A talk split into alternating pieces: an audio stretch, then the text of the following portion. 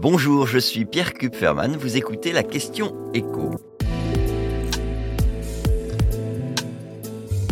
Comment les salaires dans les TPE, PME ont-ils évolué en 2022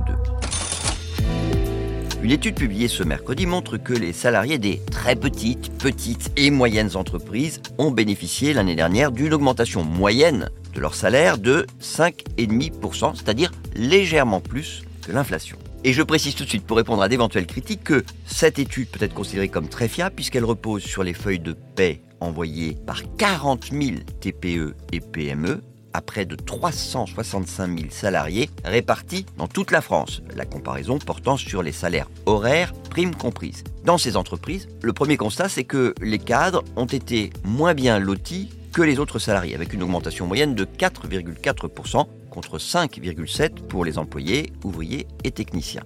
Alors vous me direz, c'est sans doute aussi le cas dans les grandes entreprises.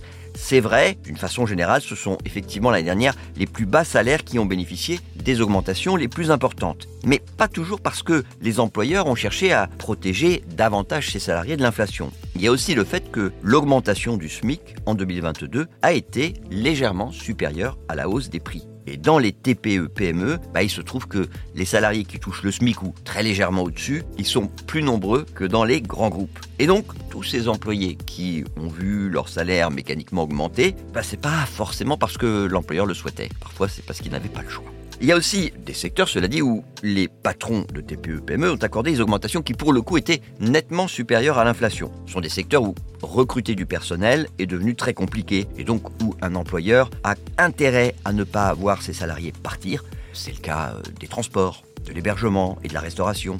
En revanche, il y a aussi des secteurs où les augmentations de salaire ont été inférieures en moyenne à l'inflation. C'est le cas dans le secteur de l'immobilier qui connaît une vraie crise et puis dans l'enseignement, on parle évidemment ici secteur privé.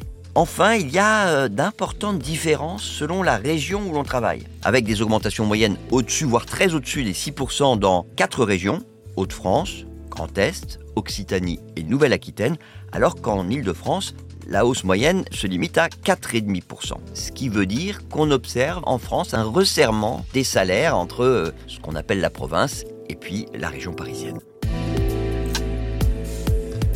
Vous venez d'écouter la question écho, le podcast quotidien pour répondre à toutes les questions que vous vous posez sur l'actualité économique. Abonnez-vous sur votre plateforme préférée pour ne rien manquer et pourquoi pas nous laisser une note ou un commentaire. À bientôt.